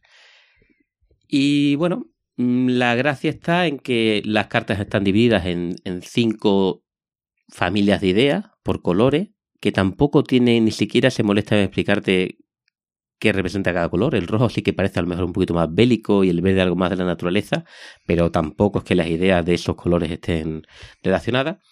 Y tú en tu tablero solo puedes tener una carta de cada color. Es decir, si tú ya tienes una idea de color verde de la era 1 y en la era 3 robas otra carta verde que es mucho más pepino y la bajas, pues la vas a poner encima y ya vas a perder esa habilidad. Porque una de las cosas que puedes hacer es activar las habilidades que tienen las cartas. Las habilidades, pues, básicamente lo que te permiten es, pues, robar más cartas, ¿vale? Quizás bajar más cartas y los conceptos importantes que son los conceptos de, eh, de puntuar una carta. Puntuar una carta, eh, pues al igual que en el Gloria Roma, es coger una carta y ponerla en un lado de forma que son, por así decirlo, tus puntos de influencia. No son tus puntos de victoria, son tus puntos de, influencia, porque la cuarta opción es gana el que consiga hacer cinco hitos, puntuar cinco cartas. Los hitos básicamente eh, se puntúan teniendo influencia. Entonces tú primero tienes que conseguir meter cartas en influencia. ¿Esos hitos son, públicos? O Sí, son las, nueve, son las diez cartas que quitas al principio. Ahí estaban. Quitabas una de ellas para poder puntuarla. La sacas fuera y lo que ocurre es que para puntuar el hito, digamos, de la era 1 te hace falta menos influencia que para el hito de la era 2. Tienes que tener cada vez más influencia. Y una carta te da tanta influencia como su era. Una carta puntuada de la era 1 da un punto.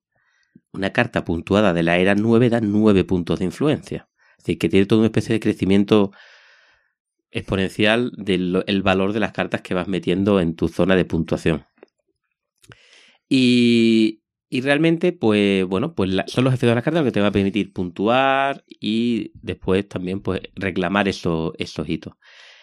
Los efectos de las cartas son, por decirlo de una manera suave, bastante salvajes. O sea, esto no es un juego... Es el típico juego que tú estás a tu rollo y te dice tu compañero, quita todas tus cartas rojas de la mesa. Y dices tú, ¿cómo? ¿Perdona? ¿Perdona? O quita todas tus cartas de tu de influencia. ¿Y tú por qué? O dame tus tres cartas de influencia más gordas de... ¿Pero por qué? Porque las cartas, los efectos son muy tochos. Muy tochos. De hecho, es un juego muy salvaje en ese aspecto. Sí, es, eso es lo que le da la fama de caótico. Es muy caótico. Sí. Eh, tiene un... Entonces, pues hay que estar muy atento a lo que tú bajas y a lo que bajan los demás. ¿Son, son efectos normalmente separables o, hay convitos también? Eh, son suficientemente salvajes como para que por sí solo puedan funcionar y además encima pueden combatir, o sea que ya es la locura. Eh, tiene una mecánica simpática, sin mirar la de de Roma, un poquito la idea aquella de que tú cuando activas un dogma, a la gente a lo mejor puede unirse a ti.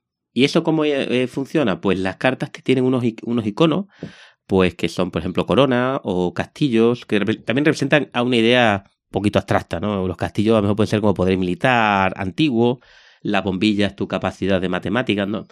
Pero si hay alguien que tiene más iconos, su civilización tiene más igual o más iconos que tú, significa que están por encima tuya en esa tecnología y si tú activas una habilidad de esa tecnología, ellos te pueden seguir. Lo cual no puedes hacer lo que tú quieras, sino que tienes que estar pendiente de lo que vas a activar, si alguien se va a poder unir a ti y hacer exactamente lo mismo que tú haces. Por lo tanto, hay una guerra de mayoría de, esas iconos de gratis. Y después están las cartas de te obligo a que o te pido, no me, no me acuerdo de la, de, la, de la, traducción, que es básicamente los ataques.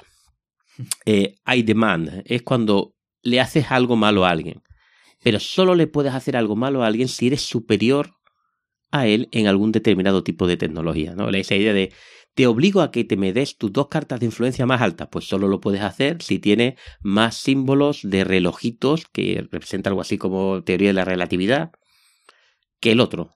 Entonces, como eres más avanzado, le obliga. El juego continúa hasta que alguien consigue reclamar eh, un número determinado de hitos, creo que eran a dos jugadores eran por ejemplo seis, o hasta que se acaban todas las cartas y se roban. Y es un juego mm, muy salvaje. Es muy salvaje y de hecho la primera vez que lo juega es un juego para todo el mundo, hay mucho caos, porque eh, la las habilidades de las cartas son muy potentes y, una partida puede dar muchas, muchas vueltas. El juego de, de 2 a 4 jugadores, aunque yo lo he jugado principalmente a 2, la gente lo recomienda solo a, principalmente a 2. A 3 jugadores, sí, solo sí, los 3 jugadores saben jugar. Hmm. Porque la sensación de jugarlo a 3 o 4 jugadores, si no sabes jugar, es que el juego te está jugando a ti. Que te llegan las galletas por todos lados. Por todas partes, no sabes lo que está ocurriendo y no sabes lo que está pasando. Y de hecho, esa fue mi primera sensación. Lo probé en zona lúdica, lo llevaría a alguien con monóculo diciendo este es el juego del año en 2010. Yo lo jugué y dije, vaya bazofia, no lo vuelvo a jugar en mi vida. no sé por qué. Un día estábamos aburridos y como segundo juego dijimos, ¿qué jugamos? saca el Innovation ese que te compraste y jugamos, no lo sé, 15, 20 partidas seguidas. Era el juego de cabecera. Todos los días que quedábamos jugábamos el Innovation a dos. O sea, que no- es un juego de mala primera impresión, quizá. Es un juego que le tienes, tienes que saber a lo que vas a jugar, tienes que a mejor tener, tiene que gustar un poquito el caos, porque el Innovation a mí me gustaba porque tú, tú estabas en la era 4 y entonces Fran Molly te bajaba la navegación y, y- y reventaba, pero tú decías, no, no te rendías, decías, porque como yo pille la siguiente gran idea, mm, se la voy a devolver toda, porque hasta el final no está el juego. Sí, es que le puedes estar dando la vuelta a la partida constantemente. Es- un partido remontable. Es un partido remontable. Entonces tú tienes que, es como tú miras las cartas y tienes que saber si en tu mano tienes lo que te va a permitir remontar o, o tienes que saber que no y tienes que buscar nuevas ideas. Porque digamos que tú puedes forzar a robar más cartas. Cuando robas más cartas, robas más ideas esperando a que te entre la bomba. O el, el- ¿no? lo que te permita vo- volver. Y, entonces, pues, son media hora, 40 minutos, 45 minutos, mejor. A dos, a lo mejor no era ni media hora. Mm. A tres sería un poco más largo. A tres se puede jugar, pero los tres tienes que saber a lo que estar, estar pendiente de, Sí. de los iconos. Que no es un juego de gestión de recursos. No, no. Es Es decir, juego de, de adaptarte, muy táctico. Claro, claro, por eso, porque tú dices, sí, mm, necesito, te planteas tú la economía de mm, para conseguir un logro y de repente te vienen las, las tortas por todos lados. Entonces es de, me hago un plan que sea lo suficientemente rápido como para que el otro no me pueda dar la galleta y se la dé yo antes. Y, y adaptarte tácticamente es muy táctico, pero Sí. es muy divertido, es muy divertido. Lo de, la- lo de es muy divertido. Descubrir la- los combos, lo que te he dicho, hay combo. Y cuando te, te sale un Cuando te combo, das tipo, cuenta, ah, es divertidísimo. Y después tiene una, una. Hay juegos que tienen mecánicas extrañables y él tiene una de ellas, es la mecánica del splay. Splay, que por lo visto es una palabra en inglés que yo nunca había utilizado, que es deslizar. Entonces tú, claro, tú cuando vas tapando tus tecnologías de un mismo color, se van quedando las cartas una encima de otra. Vale, entonces hay habilidades de dogma. Hay habilidades de dogma que te permiten deslizar una de tus árboles de tecnología, que es súper molón, que es coger las cartas y las empujas hacia arriba, por Y ejemplo, haces como una escalerita. ¿vale? haces como una escalerita y entonces lo que se ven son los iconos de todas las cartas que tienen en la parte de abajo, porque los iconos es una locura, iconos que están abajo, a la derecha, a la izquierda o arriba. Para que- un poco como Gloria Roma también, ¿no? También tenía un poco eso de, por- dependiendo de dónde lo coloques la Pero carta aquí es se que lado dependiendo hacia dónde lo vas a, desli- a deslizar. Sí, yo jugaba las cartas nada más que para deslizar mis cartas. O sea, era el mayor placer del mundo. Era, de- era yo le llamaba desdoblarte. Yo me he desdoblado en azul. Y además, de repente, es que era exponencial. Si tenías 10 cartas en azul y las desdoblaba, te entraban un montón de iconos y eras ya la supremacía en todas las ideas. Sí, sí. Es súper bestia. Es súper bestia. Me he, de- me he desdoblado y ahora te machaco en bombilla y en hoja y, y ahora, ahora te va a caer lo más gordo. Y del do- el desdoblamiento era un placer, porque no tenía que entrarte una carta de desdoblarte, la tenías que bajar, tenías que activar su dogma con unas determinadas condiciones y era y es entrañable. Desdoblarte es en- entrañable y era lo que también generaba estos cambios bruscos de no linealidad en el sentido de que se le daba la vuelta a la partida por un buen desdoblamiento o una tecnología que permitía terminarla.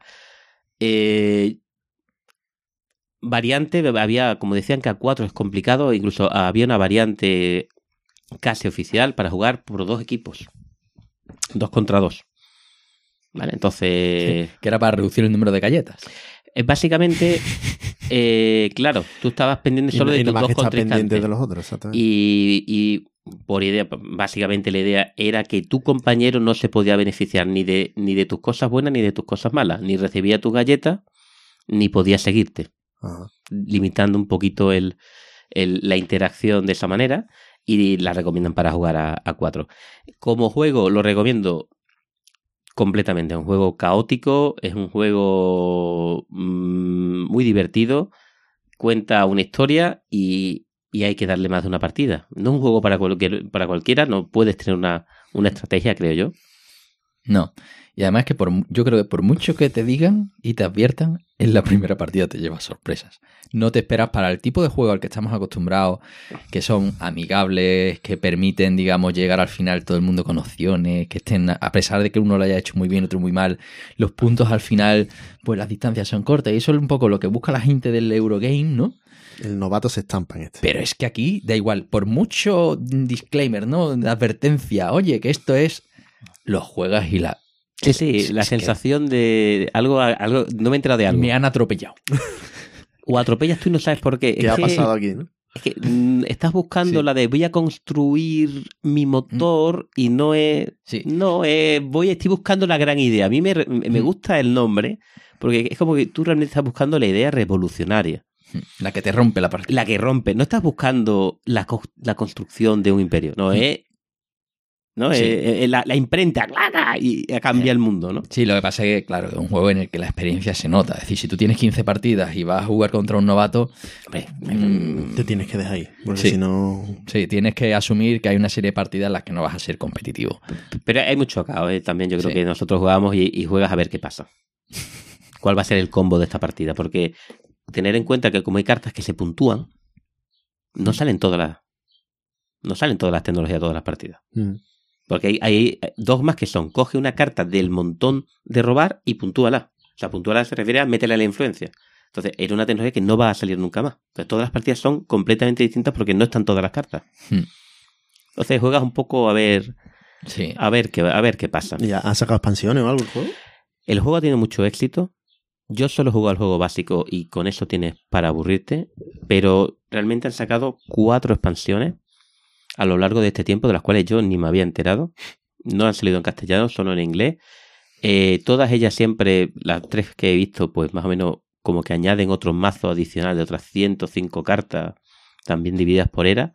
Uno, en, en, por ejemplo, permitía algo así como tener eh, dos líneas donde poder escoger donde robar, otro metía personajes. Pero a mí mm, no las conozco. Lo que sí sé es que ahora mismo se acaba de sacar la versión de Luxified. Hombre, ¿eh? ¿será, se- ¿será Tasty Mystery Games? ¿TMG? ¿No, no- no hemos dicho que es hielo? O... Sí, pero yo qué sé, como las de Luxify, las saca TMG, aunque no sean suyos, Sí. ¿sabes? Eh, pues han sacado el. Efectivamente, pues, eh, le llaman aquí eh, Innovation Deluxe. Pero básicamente es una nueva, una nueva edición en la que por el módico precio de 60 euros, Ahí, ahí lo lleva. 60 dólares, no sé si está en castellano, yo creo que es muy moderna, ¿eh? Eh, te trae directamente el juego original con las cuatro expansiones, ecos del pasado, eh, figuras en la arena, las ciudades del destino y los artefactos de la historia, que yo no quiero ni pensar la, qué tipo de locura malsana puedes hacer si metes las 500 Todas las cartas. cartas. ¿no? ¿Y, y no tiene minis? Esa era mi pregunta, me la ha robado. La verdad es que no, eh, a este juego es puramente de carta. No, te trae un inserto. Para, o sea, un, Ah, un- para un- separar las cartas. Hombre, claro, es que de ya, ya llega, eh, eh, es, es- es un tamaño ya cercano al Dominion. ¿Y caben confundan el inserto? No tengo ni idea. Esto tiene que ser una locura. Lo que sí que es verdad que lo hemos hablado, este es un gran juego, podía sacarse más beneficio poniéndolo más caro. Y efectivamente, pues bueno, finalmente Y ha han pasado. metido. Y el tema de las expansiones, es que los grandes juegos al Mm. final Terminan sí, metiendo expansiones. porque te permiten seguir vendiendo lo- la- el juego original. Claro. Un gran juego. Un gran juego. Mm, No lo puedo comparar con Gloria Roma porque lo que ocurre es que al Gloria Roma yo no le di las oportunidades que le dado al Innovatio. Mm. Esa es la realidad. Yo jugué al Gloria Roma, la gente dice que el Gloria Roma también ocurre esta idea de que tienes que adaptarte, que puede que incluso sea mejor porque también puedes tener algo más de estrategia, pero yo no, no pasé esa barrera de decir esto, no, esto es una locura incomprensible, incontrolable, vamos a jugar al San Petersburgo. Al Innovatio, sin embargo, le dimos partidas y lo hemos disfrutado mucho y lo recomiendo. Eh, a dos es muy divertido. Y a tres, pues bueno, si se encuentran tres personas, pues también habría que probarlo. Tres valientes. Tres valientes que sepan jugar. Es que nosotros jugamos alguna vez con un tercero y, y el, el pobre nos miraba diciendo, pero ¿por qué os lo pasáis bien? Y nosotros, oh, te- vibrando nosotros con la partida y el tercero no se entraba de nada. ¿eh? Da esa sensación de decir, claro, te le falta no tener eh, estar en la misma onda que tú para, para que no sea tan, tan, tan descontrolado. Bueno, Bueno, pues nada. Por fin llegó la Me hora. toca Pablo. Bueno, pues nada, aquí acaba el, podcast y nos vemos ya en el próximo. Anda, tu canal. bueno, ya lo hemos dicho muchas veces. Vamos a hablar de. Vamos, decimos Meuterer, pero en alemán es Moiterer, ¿no? La pronunciación. Mucho. Moiterer. Que, que, bueno, que es amotinado. El amotinado, ¿no? El amotinado, sí. Esa es la, la traducción, que es un juego del año 2000 de Marcel André Casasola Mercle. No Merkel, ¿eh? Mercle. Autor conocido por otros grandes juegos como Attica, Taluba, Eh, bueno, el US Telegraph, que es la reimplementación de la TIA, sacaron hace pronto, hace poco. Y, bueno, eh, ese Ferreter, que es el, predecesor de este, de este juego, del que no vamos a hablar, porque yo creo que este juego, mm, digamos, es redondo. Y el Ferreter tenía algunas cosas eh, algo mejorables, ¿no? Y las sensaciones al final yo creo no da para tener los dos. Bueno, ¿de qué va esto? Esto es un juego de, mm, de navegación en el que todos estamos dentro de un barco y cada uno vamos a ir asumiendo un, rol diferente a lo largo de 8 o 9 rondas. Es un juego de 3 a 4 jugadores que realmente es a 4, ¿vale? Porque ahí es donde mm, todo encaja. Lo de 3 es un parche para gente aburrida con mucho mono que solo tenga este juego, ¿vale? Entonces, es un juego de 4 jugadores. Eso para empezar.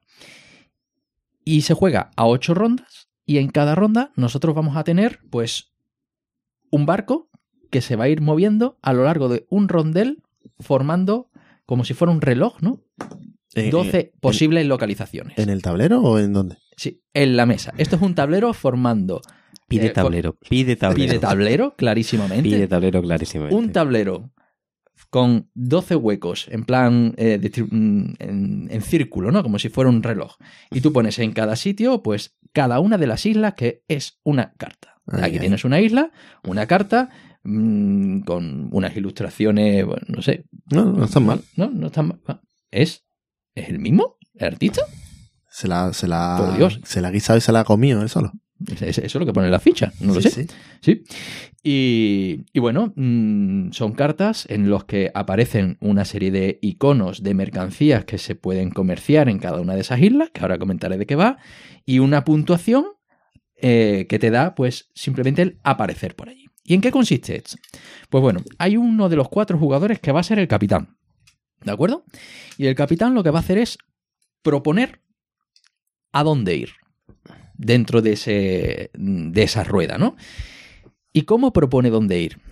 Pues esto, cada uno se le reparten cinco cartas. Y de esas cinco cartas, empezando por el capitán, va a ir bajando cartas de una en una.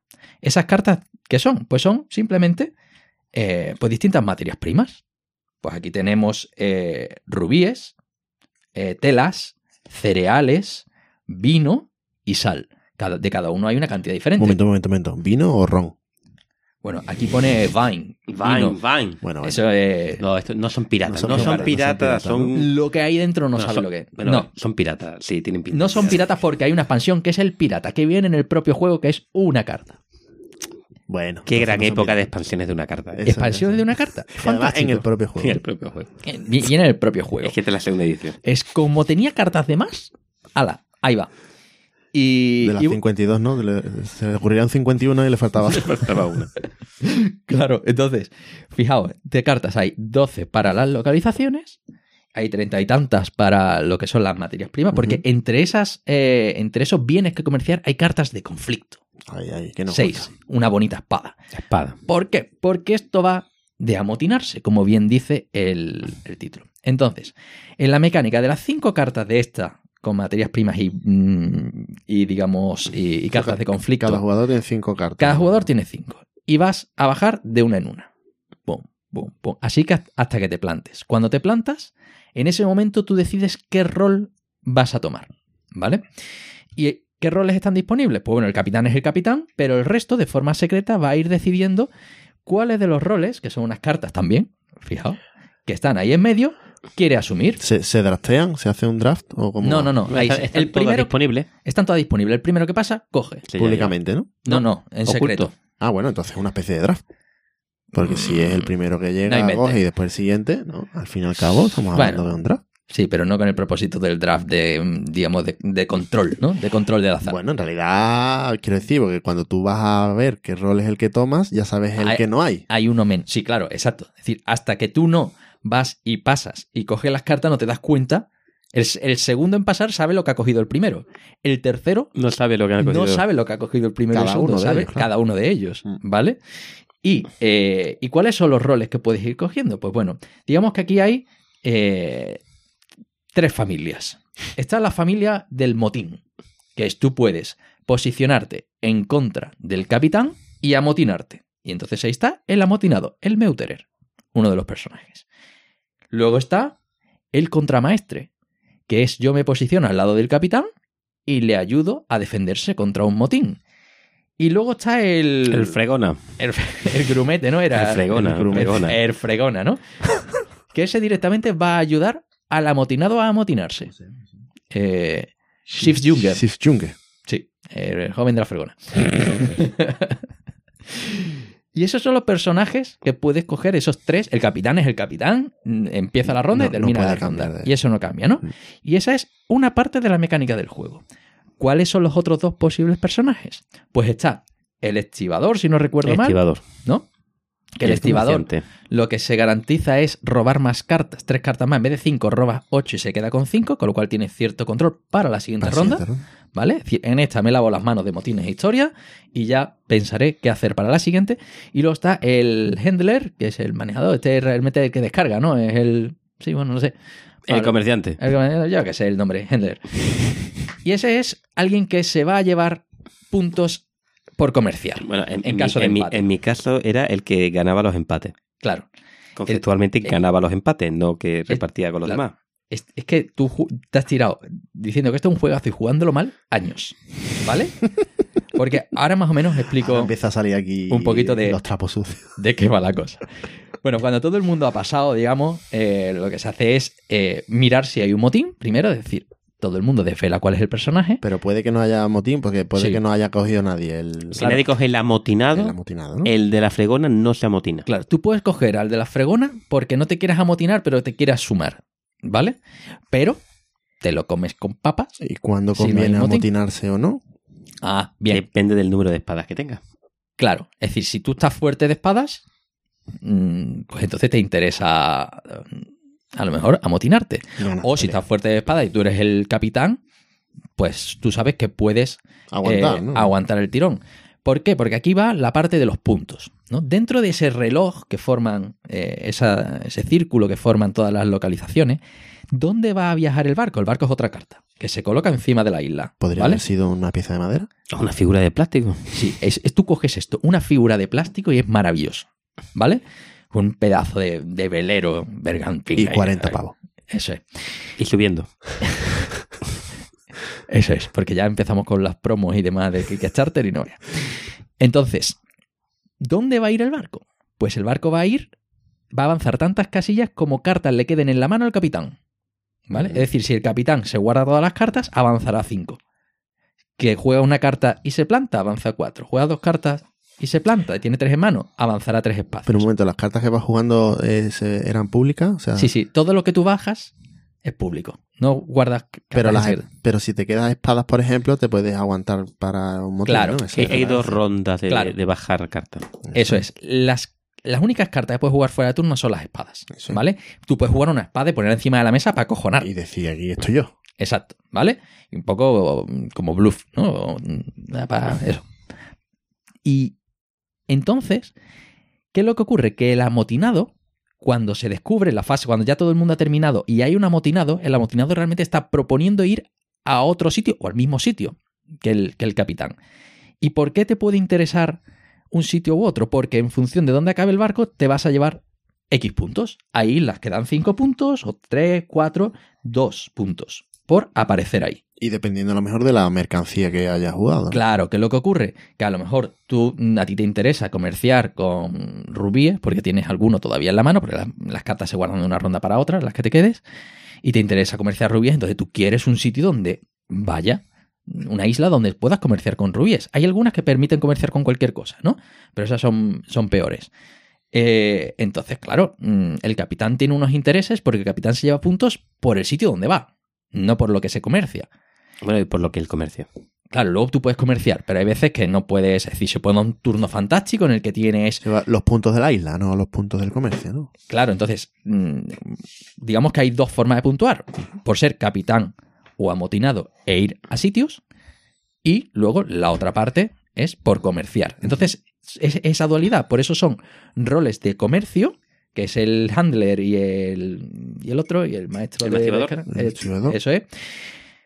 Que eso no tiene nada que ver con la pelea, y luego la parte de la pelea. ¿Vale? Y aquí se introduce una parte muy interesante que son las cartas del capitán. El capitán al inicio del turno decide al contramaestre cuántos puntos le va a dar del Si donde hubiera vaya. contramaestre.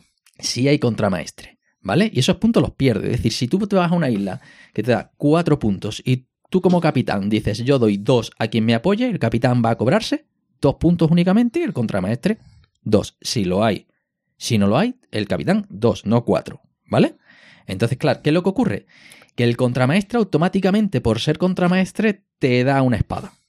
¿No? Entonces, ya digamos, mm, que aunque tú no tengas espadas en la mano, tú puedes apoyar eligiendo ese personaje. Y te vas a llevar los puntos que ha dicho el capitán. Ahora que el capitán dice, yo me sobro y me basto. O, o dices, yo paso de seguir siendo el capitán, esto es un mojón. Pues entonces tú dices, cero. No doy nada. Cuando tú dices, soy el capitán y doy cero, Todo el mundo se amotina. eres carne de motín. ¿Vale? Depende de tantas cosas. Claro, el, el contramaestre siempre es uno más los puntos que le dé, ¿vale? Es decir, aun dando cero, el contramaestre se lleva Se un lleva puntito, uno. Mm. ¿Vale? Eso siempre. Pero es que luego, por otro lado, ¿cuántos puntos se lleva el grumete? Dos Dos puntos. Si Tarifa triunfa, si, hay- triunfa el motín. hay- Si triunfa el motín, ¿cuántos puntos se lleva el, el amotinado? Si triunfa el motín, el, El lo de la isla vaya. donde acaba. ¿Vale? El 100% de la isla donde acaba. Independientemente de lo que dirá el capitán. Y el capitán se lleva cero si hay un motín. El contramaestre se lleva cero si hay un motín. ¿Vale? Entonces, en todos los viajes o puntúa capitán y contramaestre o amotinado y grumete. ¿Vale? Eso es así. Ya en función de las espadas que haya en juego, pues tú verás pues si te interesa o no. Que eso sí, cuando todo el mundo es revelado, por orden, quien va perdiendo en espadas, es decir, tú lo que vas viendo es quién tiene más cartas de conflicto. ¿Vale? No he jugado así en mi vida, pero vamos, el que tiene más espada gana. El que tiene más espadas gana, pero tú te puedes guardar espadas en la mano. Es decir, a lo mejor tú dices, yo soy el grumete y puedo apoyar al motín, pero esto lo vamos a perder. Yo me guardo esta espadita. Está. Para no tengo turno. nada, ¿eh? Yo estoy tieso, yo no puedo apoyar, yo solo animo. Mm. ¿no? Y entonces hay mucho de faroleo, de, de esa presión oculta, ¿no? En esa mecánica. Y luego está la parte de las mercancías, que tú las vas jugando si eres el capitán, sobre todo para decidir dónde vas, si eres el amotinado también para decidir dónde vas, y el resto de jugadores para intentar venderlas. Para coger puntos. Claro. Y aquí hay una parte que es las localizaciones, siempre hay dos localizaciones activas, que es a dónde vas y la última en la que estuviste. Y en esos dos sitios puedes comerciar. Entonces se puede dar el caso de que solo puedas vender dos tipos de mercancías diferentes. Que hay telas y grano y tienes rubí, por los no te sirven para nada. Hasta que vayas a un sitio que los puedas vender. Claro. ¿Y eso cómo va? Pues en cada uno de los dos sitios se ve quién tiene más mercancías. El que tiene más es el que se lleva los puntos que viene en la carta. ¿Qué es lo que pasa? Que aquí, por ejemplo, tenemos una carta que dice, el primero se lleva cuatro puntos y solo hay uno que tenga más cartas. Pero si están empatados, cada uno se lleva tres. Pero si hay tres empatados, cada uno se lleva dos. Entonces, claro, en caso de empate, los puntos se van reduciendo. ¿De acuerdo? Y las cartas, bueno, se juegan de una en una. Entonces tú puedes decidir, pues tirar esa carta que no te vale para nada al principio para ganar una ronda, para ver qué es lo que los demás tienen, para ver si te lo gastas ahora, te lo gastas luego. No te dais mucho ese timing, ¿no? Ese contemporizar con las cartas. Pero también cuanto más tardes en jugar cartas, Ah. más tarde decides el rol. Sí, sí, sí. No tiene desperdicio. Claro, entonces está todo tan perfectamente hilado, porque son esos dos factores de el comercio, que bueno, que es- ya es ese comercio valga mm, para explicar el personaje que lo que te hace es que te da el máximo en caso de empate. Es decir, si estamos tres o más empatados, todos nos llevamos dos puntos, excepto el que ha cogido ese personaje que se lleva cuatro puntos, que es el máximo. ¿Vale? Entonces, claro, si tú sabes que vas fuerte, te interesa jugar rápido todas las, mm, las cartas de un tipo para coger ese Y personaje ese, y ¿no? asegurarte llevarte más puntos. ¿no? Entonces, claro, está todo tan bien balanceado, ¿no? Que Pero además tienes que, tienes que, que saber que jugar las cartas adecuadas de dónde va a ir el barco, ¿no? También. No, bueno, no, pero tú sabes, tú tienes sabes dónde va a ir. O sea, tú cuando ah, estás previamente, jugando, ¿no? Es verdad, sí, sí. cuando tú sabes, cuando estás jugando las cartas para comerciar, sabes Ya- que se va a comerciar ese turno. Mm. Claro. Y donde va a ir el barco indicará que se podrá comerciar el En el turno que viene. Es un correcto. poco Claro, raro, Ese te tiene una Sí, de un sí, decalaje eso. espacio-temporal que te cuesta entender. Que Sí. donde está el barco actualmente es donde se comercia y, Y, lo que estuvo y, donde y donde lo anterior. el- eso. Claro, hay Eso. una cola de donde está ahora, donde va a ir luego y donde estuvo el turno anterior. Mm. Entonces, la primera ronda solo hay una isla donde se comercia, pero en la segunda hay dos. Que es la primera y donde fue, e- eso es un poco Ese es, el, es el- el- el- el- yo creo que es el punto de las reglas que más tardas en explicar. Pero ¿dónde está el barco? Sí, ¿Dónde pero- va a ir? Pero ¿dónde va? Es donde comercia. No, es donde estuviste. ¿Pero qué? ¿Dónde estuviste? Sí, pero como las cartas tienen doble cara, Se por marca. un lado es Sí, inactivo va y por otro lado es activo. Y tú siempre estás viendo además lo que te va a dar, ¿no?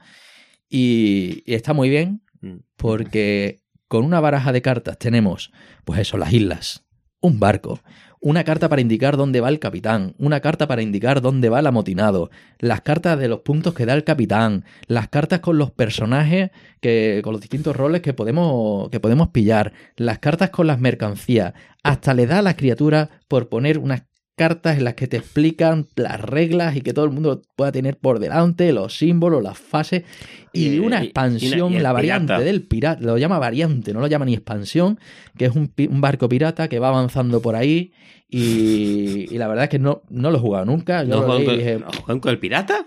no, ¿para qué? ¿Pepino? El, el pirata lo que te hacía era que te tiraba todas las... Bueno, el pirata se pone el barco pirata en el, en el El- mismo el- mar claro que es otra carta. Y, y y, es- y está en el mar junto al barco de, de, de- de los comerciantes. Y si cruza por encima del barco de comerciantes, en un turno te atraca. Y te atraca significa que todas las cartas que tú... Porque te va va a ocurrir durante el, el momento en el que estamos bajando mercancías para comerciar.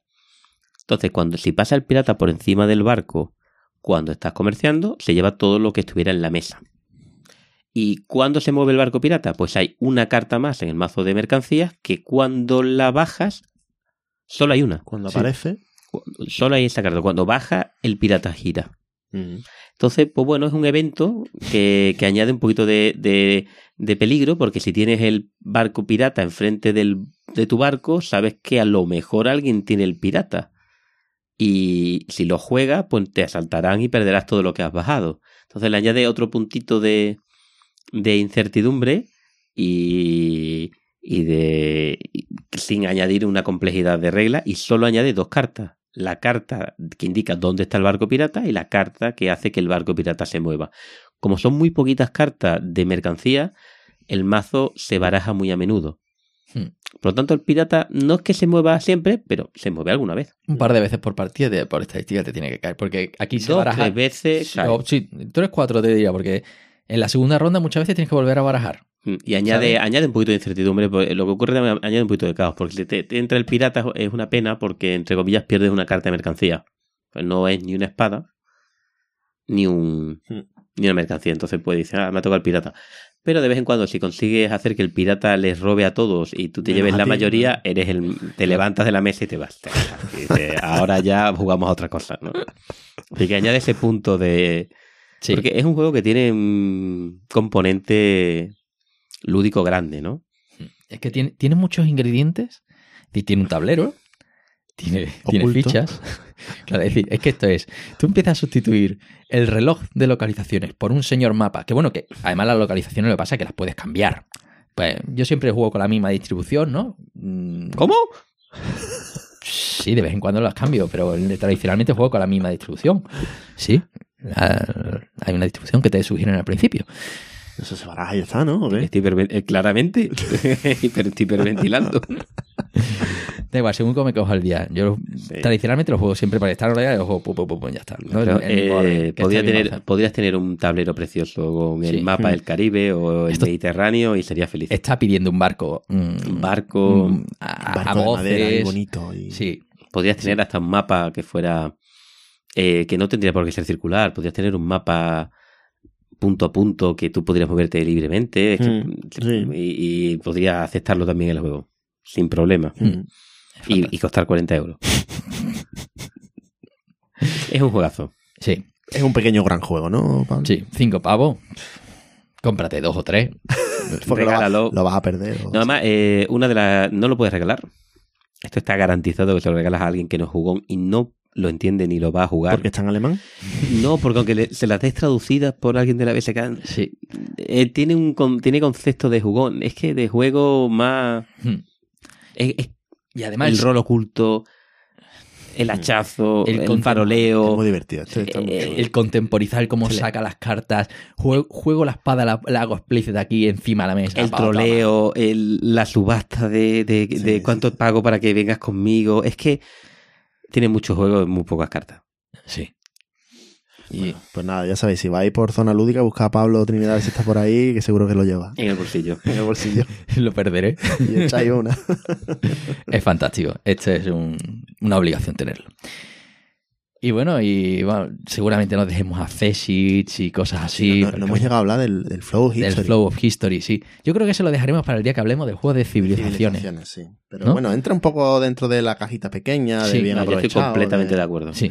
Que, bueno, un- a mí me salió un poco más caro porque fue la versión inglesa, la primera edición que salió, luego salió en castellano con un arte cambiado. A mí me gustaba mucho el arte de la primera edición Mm. y un juego que con unas cuantas cartas, con un sistema de subasta muy original, si tiene sus cubitos, digamos, sus discos con los que apuestas y demás, tiene su economía, pero tiene muy pocos componentes y un juego que sí cumple Mm. más o menos con esto, pero lo vamos a dejar para otra ocasión.